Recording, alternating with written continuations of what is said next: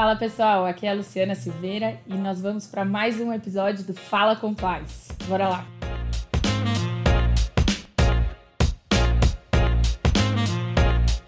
E o tema de hoje é o tal do guarda-chuva de governança corporativa, gestão de riscos e compliance.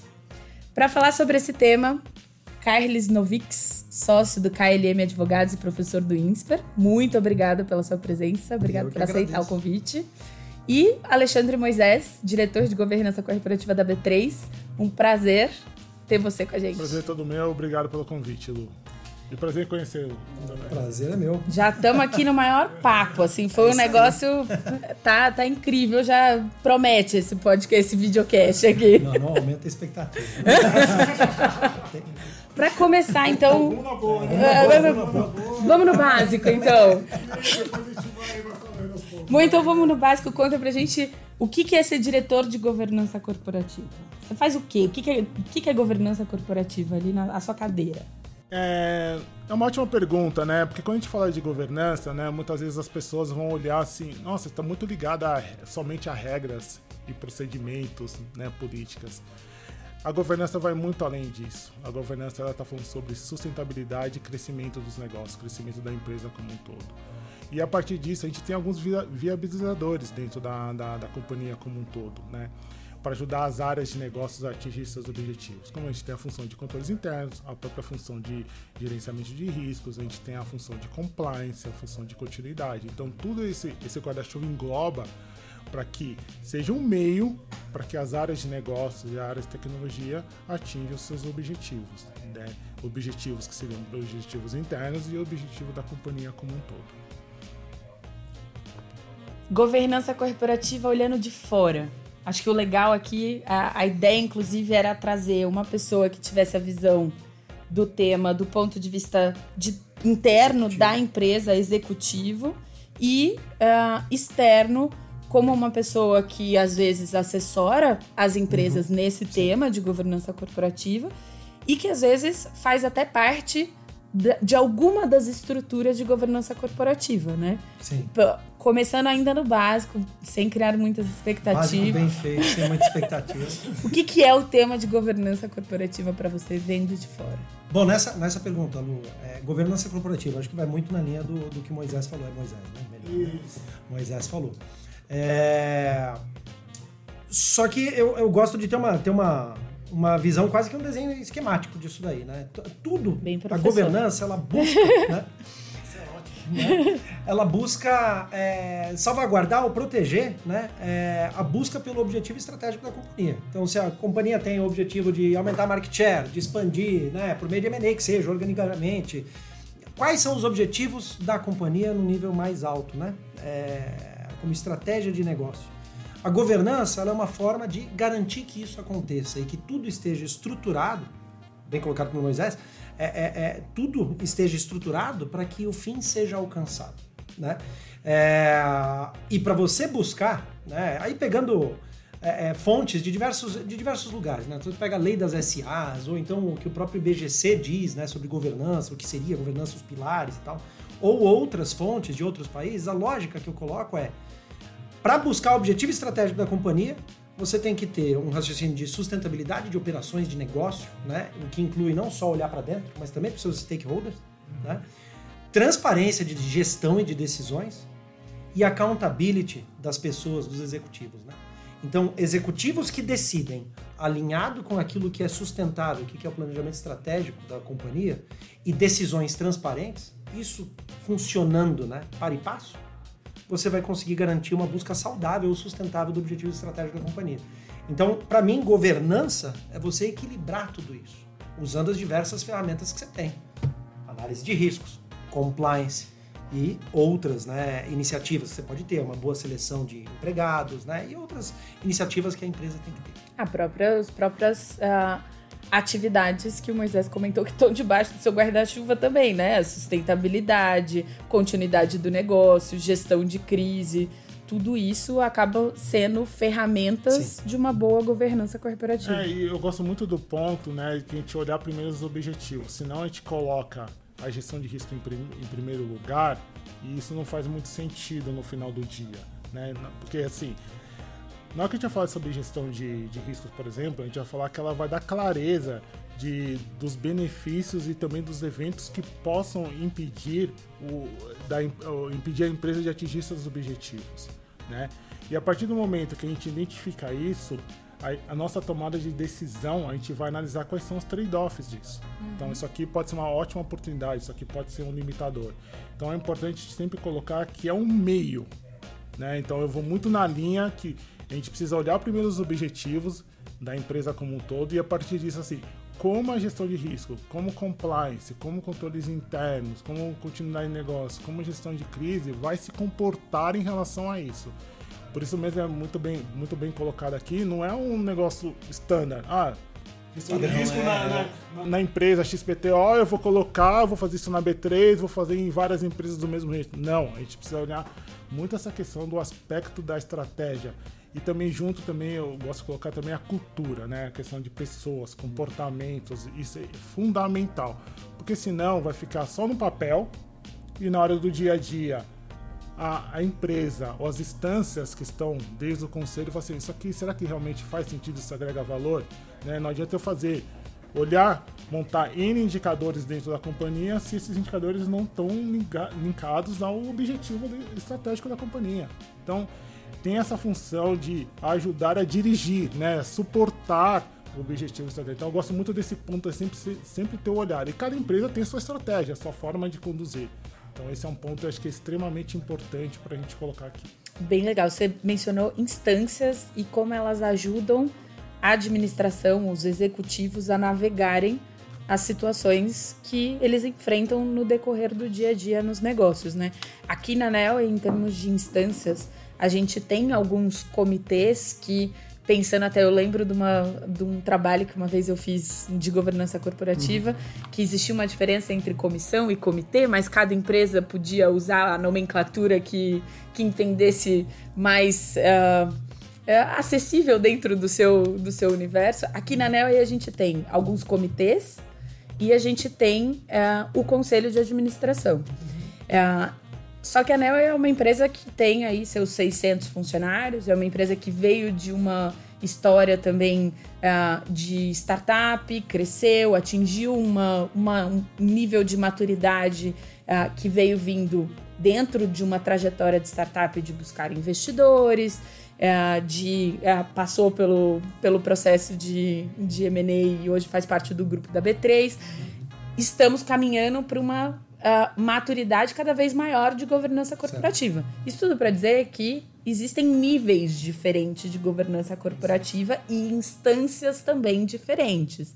Na Neo eu tenho essas, eu tenho certeza que na B3 tem outras. E nas empresas que você atende ou nos comitês até que você participa são outras estruturas. Sim.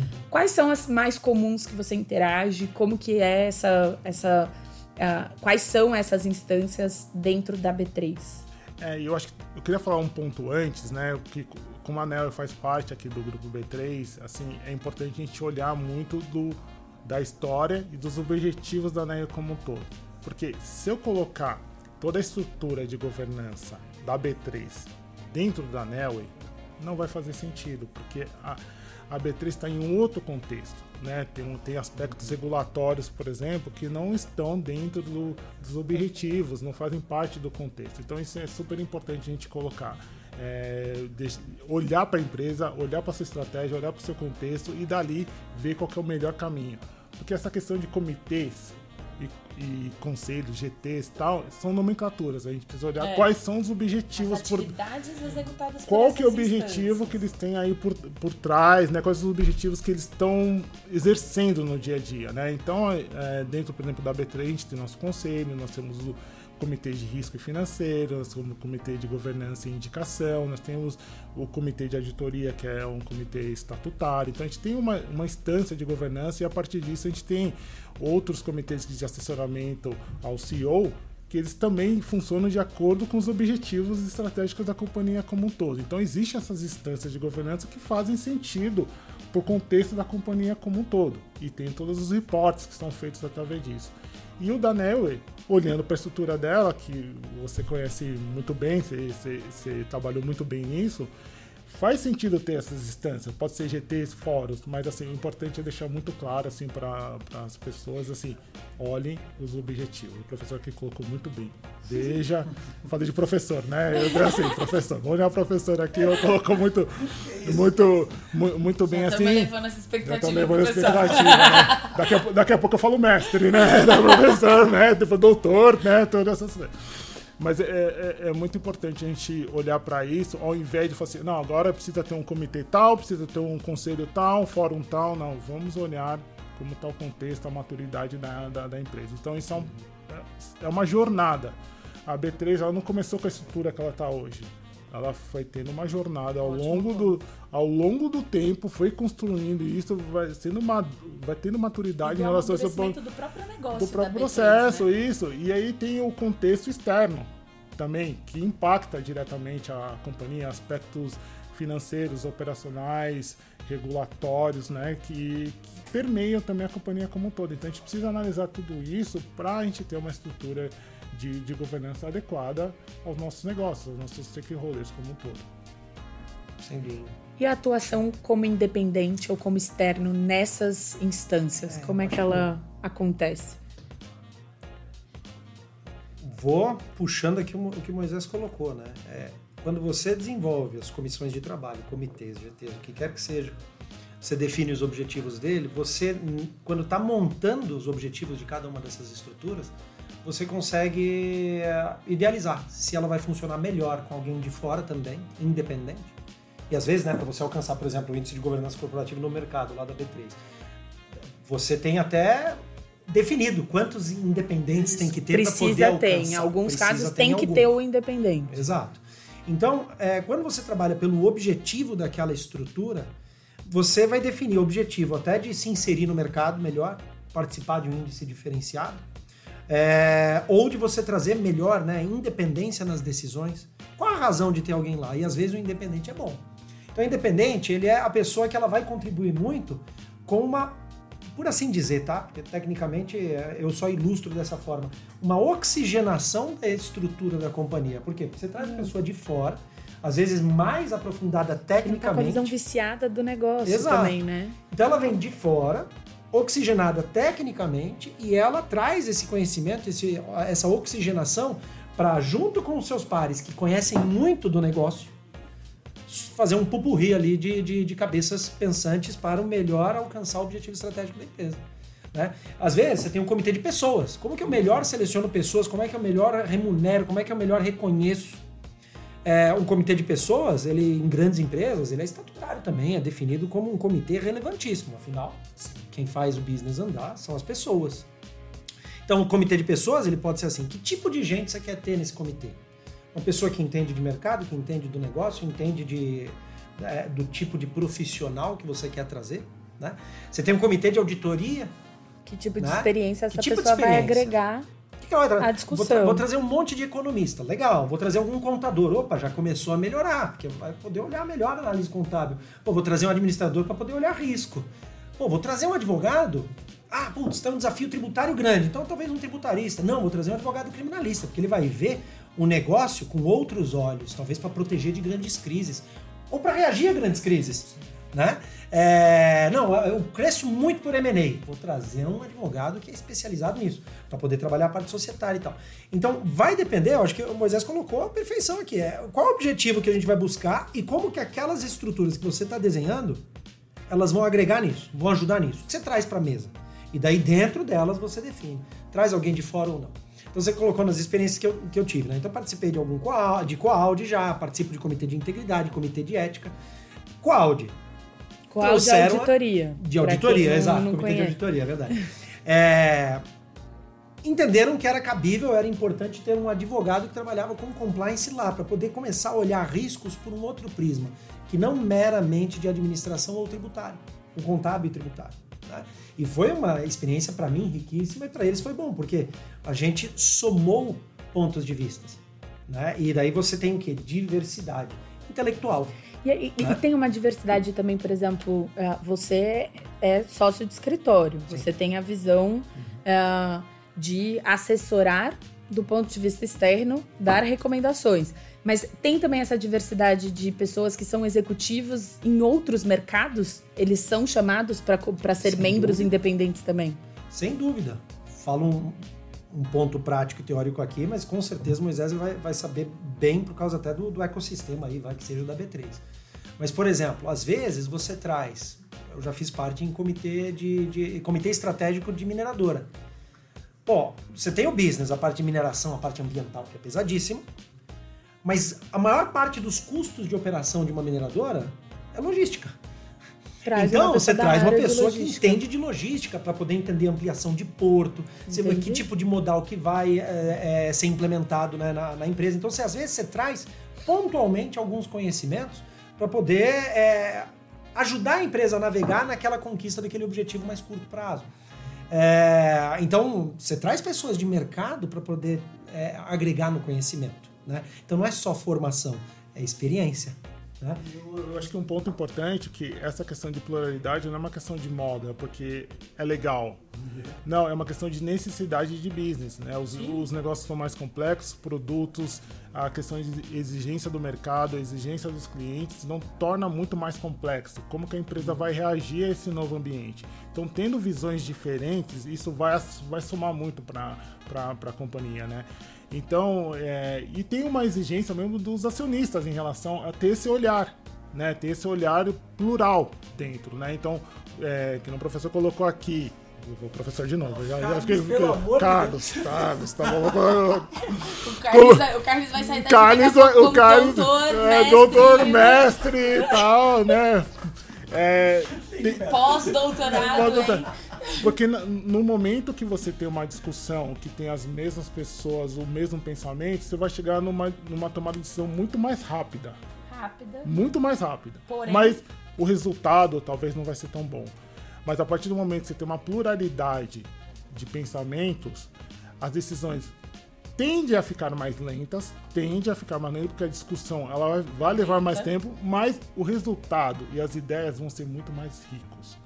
Então, eu acho que isso é super importante na hora que a gente vai discutir essa questão de pluralidade, diversidade dentro dos, dos comitês, né? A gente tá falando de ideias, pessoas, perfis, isso é super importante para que a gente consiga avançar nisso. Que isso vai ser bom pro, pro comitê, vai ser bom pro business, e vai ser bom para a empresa e vai ser ótimo pro mercado. Vocês têm Sim. algum exemplo prático de a diversidade, a pluralidade de experiências, de histórico, de graduação, do que seja, agregou na discussão? Vocês têm algum caso prático que, nossa, se não fosse isso, a gente não teria chegado na tomada de decisão X?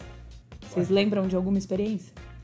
Com certeza tem vários. Né? É. E eu vou, talvez, para poder é, ter tempo até para responder essa, eu vou puxar o gancho que eu acho que foi bem colocado por essa visão da disciplinariedade. né? Os problemas eles vão ficando né, cada vez mais complexos. Hoje em dia, quer dizer, nunca foi. É que agora a gente se preocupa com isso. A concatenação de um problema com o outro, ou de um risco com o outro. Hoje é tudo tão multidisciplinar que ser meramente especialista já te deixou para trás. A gente viveu uma era de ser generalista, ah, então de tudo eu sei mais ou menos um pouco.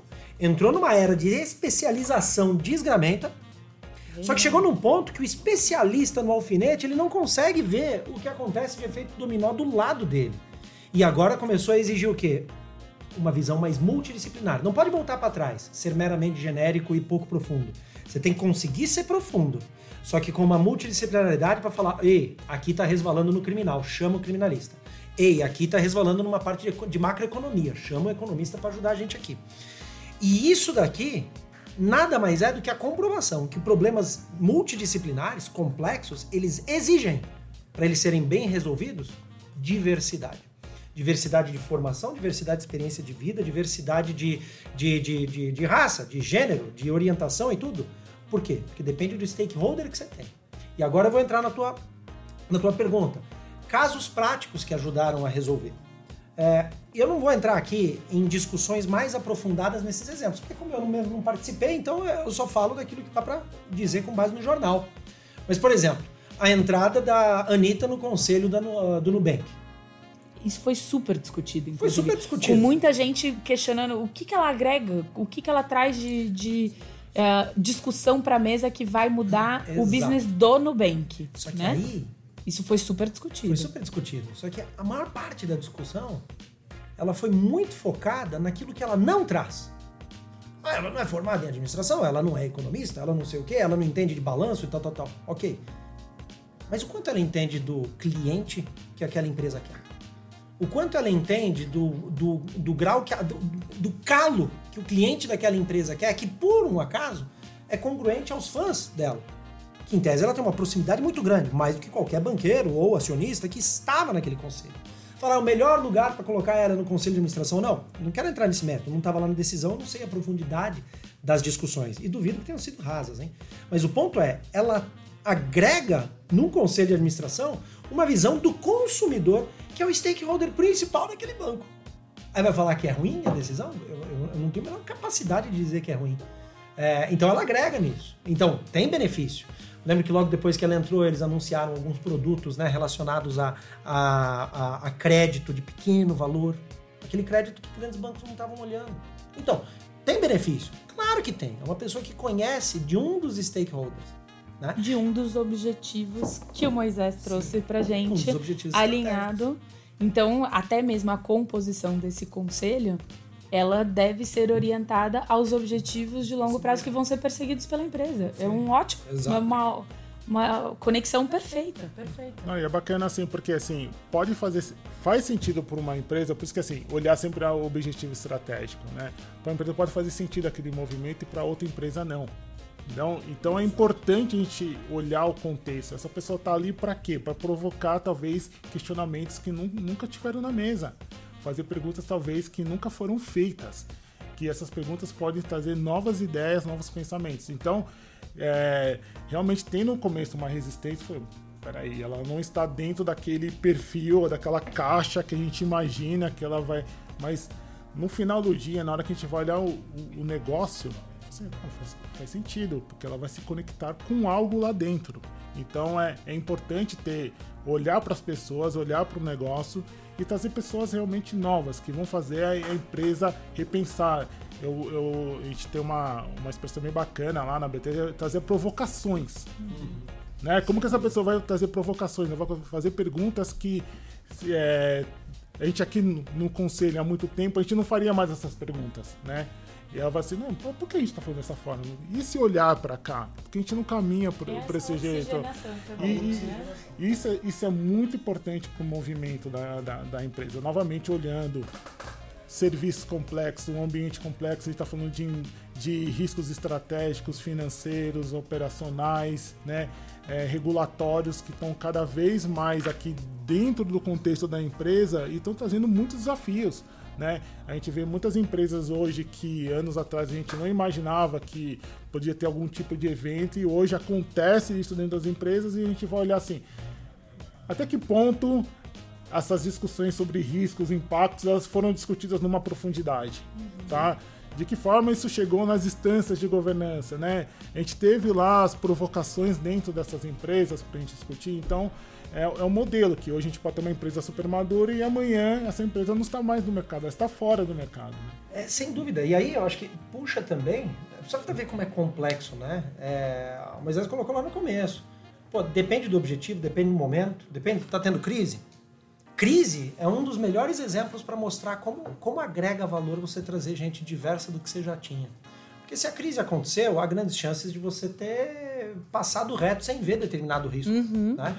Então, uh, uh, crises relacionadas à parte ambiental. É, Para você lidar com isso, você tem que trazer pessoas que entendam do assunto. Ou se o objetivo da empresa é mudar uma pegada de carbono, o que quer que seja, você não vai trazer ninguém que entenda do mercado de carbono ou algo do gênero de poluição para te ajudar a fazer essa, esse próximo, dar esse próximo passo. Casos gravíssimos, né? Você teve aqui outro dia com o Chantal é, ela viveu as crises relacionadas a, a, a, questões raciais. Se você não traz pessoas que entendem, que vivem isso, como é que você resolve uma crise dessa natureza? Não tem condição. Né? Então, uh, tanto é que eu lembro que nas empresas que passaram por crises ambientais ou questão de gênero, raciais e tal, eles criaram comitês trazendo as pessoas que têm, é, como se diz, né, lugar de fala daquele risco. Com certeza. E, e, um ponto importante que você não precisa esperar a crise acontecer para tomar, porque assim, o, porque, melhor que não espere. Melhor que não, porque assim, o mercado, ele quer uma resposta rápida. Se você chegar assim, peraí, estou paralisado, isso vai dar um impacto na sua imagem, um impacto reputacional muito negativo. Então é importante você se preparar para isso, né? Trazer, então acho que o, o, o ponto aqui foi muito bem, bem colocado de como que a gente transita nisso. A gente não pode ficar segurando, né? Falar assim, agora não, não faz de conta que não existiu, porque vai ter uma cobrança do próprio conselho, dos acionistas, do mercado como um todo, e a gente tem que dar uma resposta rápida também, né? A gente não vai ter todas as respostas naquele momento, mas assim, a gente precisa dar respostas, a gente precisa ser franco, saber falar que não sei, que a gente está procurando, a gente vai é. trabalhar, a gente vai transformar isso, né? Então, isso é super importante. A gente já viu diversas crises aí que tivemos naqueles em alguns momentos aqui em companhias que as reações foram o quê? Ah, não, isso aqui é culpa de alguém, né? Isso aqui não é minha culpa, né? Isso aqui é a culpa é. do Vamos e, resolver, não achar os é, culpados, ou, né? ou isso não é algo, algo relevante e a gente vê os impactos disso. Se você não tiver um, um, um, programa lá dentro de que você tem relação à continuidade, mesmo gestão de crise dentro da, da empresa, você trabalhar com simulados dentro da empresa, preparar né, o, o conselho, preparar a diretoria executiva para esses momentos, na hora que tem uma crise, a gente não vai ter como sair do outro lado. Porque as pessoas, né, a crise mexe muito com emoções. Né? É. né? As pessoas estão lá e vão querer responder, mas de como a gente pode dar uma resposta correta, é, adequada, transparente para o mercado. E você mencionou programa. Quando a gente fala programa, a gente fala em política. Quando a gente fala em política, a gente fala em procedimento. Quando a gente fala em procedimento, a gente já fala processos. Processos, a gente já vai falar nos controles, nas atividades de controle, o que pode ser auditado.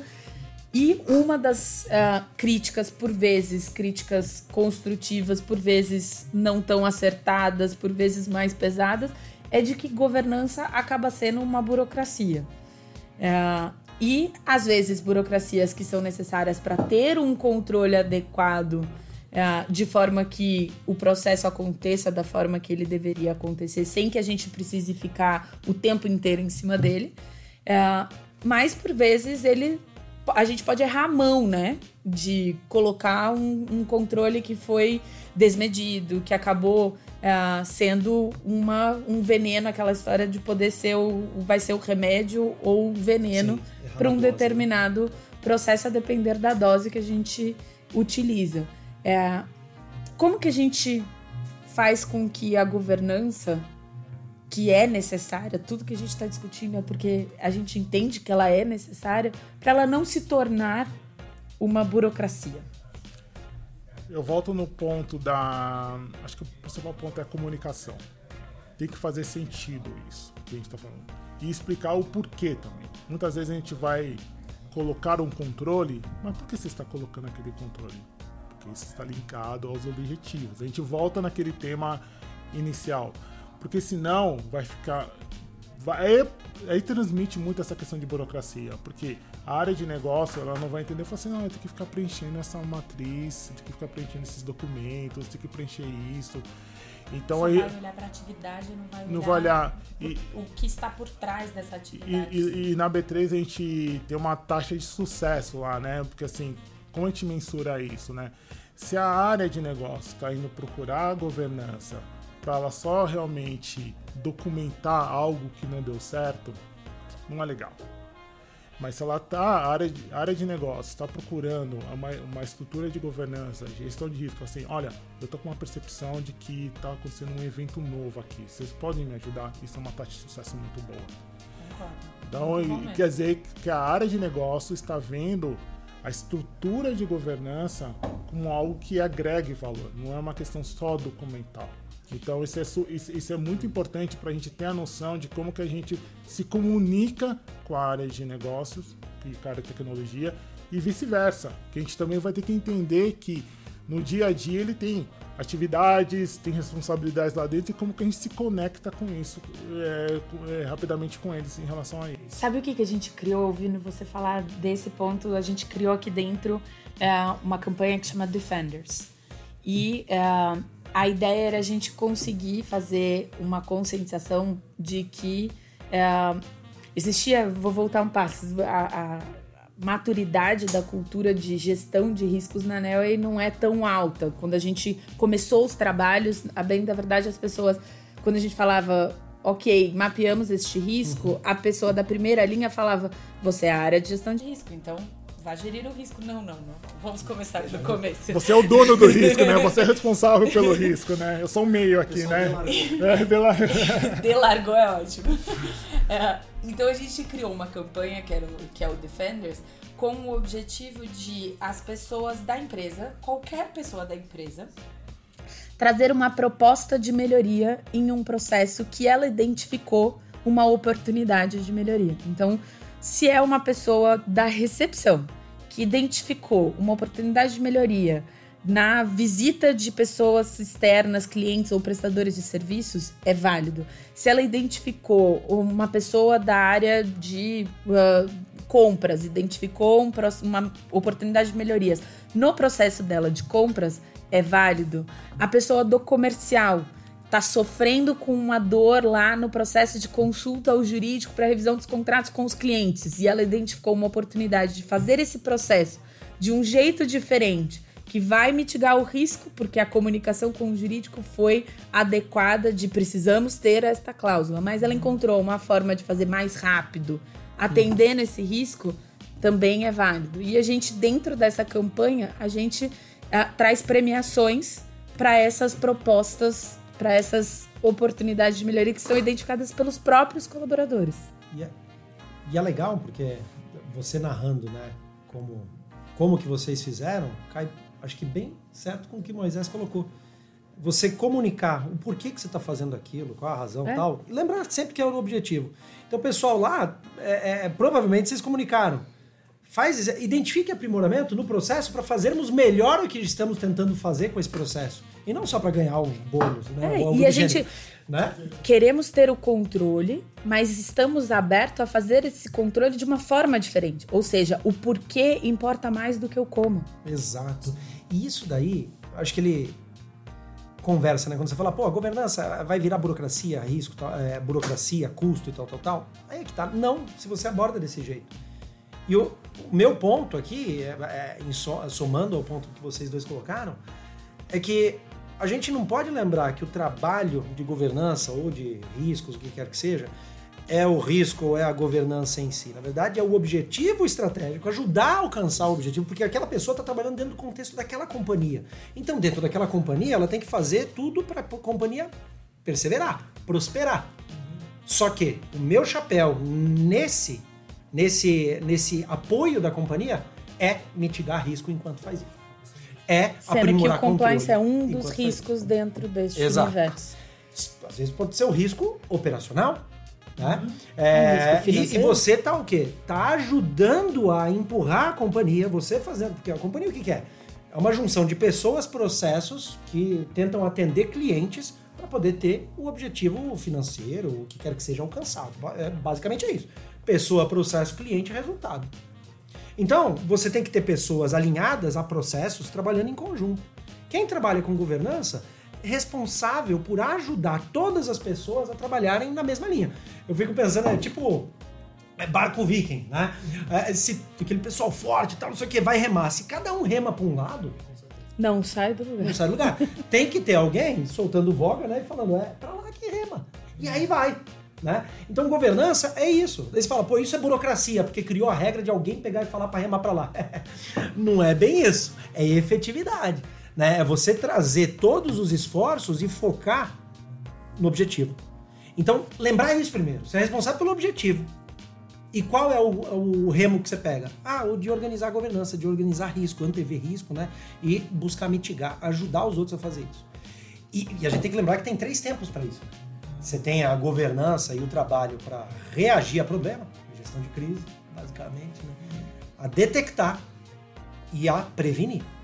Se você deixa bem claro que as pessoas estão tendo que fazer determinada atividade ou seguir determinado rito, rito né, de um determinado processo para prevenção de um determinado risco, elas vão te ajudar. Pô, não dá para fazer melhor?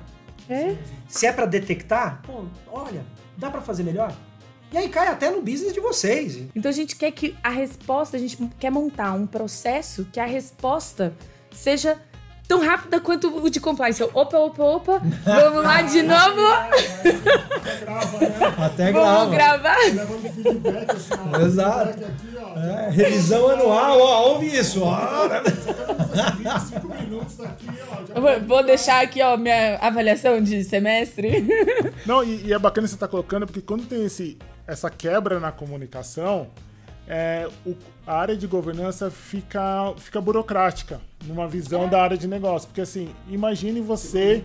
Quebrou o link. Imagine você lá no final do processo, né?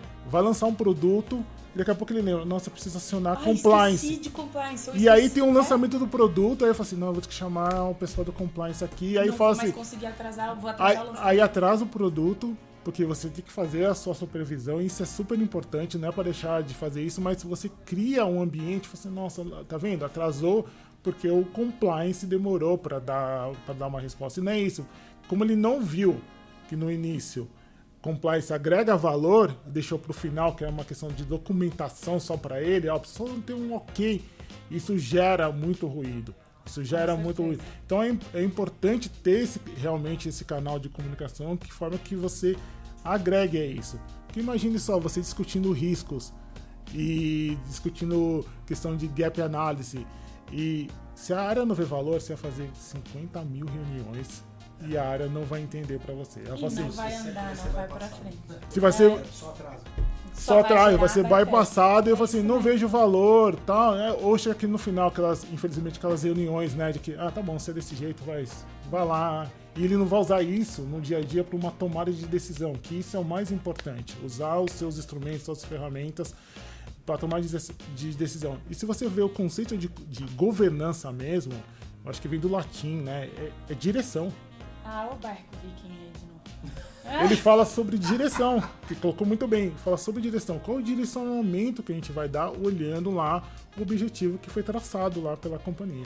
É isso aí, gente. Pra mim, a grande mensagem, trabalhe na comunicação dos porquês. Isso.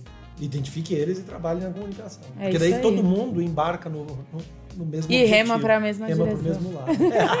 E aí a navegação fica previsível e gera valor no fim do Não é verdade? É verdade. Só vai chegar no objetivo final, né? Encontrar a Terra. Não vai parar no meio do oceano.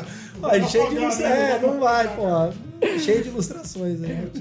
Pessoal, Muito muitíssimo obrigado, Carlos, Moisés. Foi um prazer ter vocês aqui. Acho que o tema ficou leve.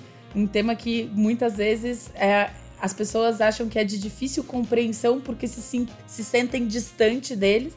A gente conseguiu trazer de uma forma bem, bem descontraída, bem fácil de compreender. Muito obrigada. Muito Eu obrigado. que agradeço. Obrigado, Moisés. Show de bola. Valeu. Isso aí, pessoal. Até a próxima.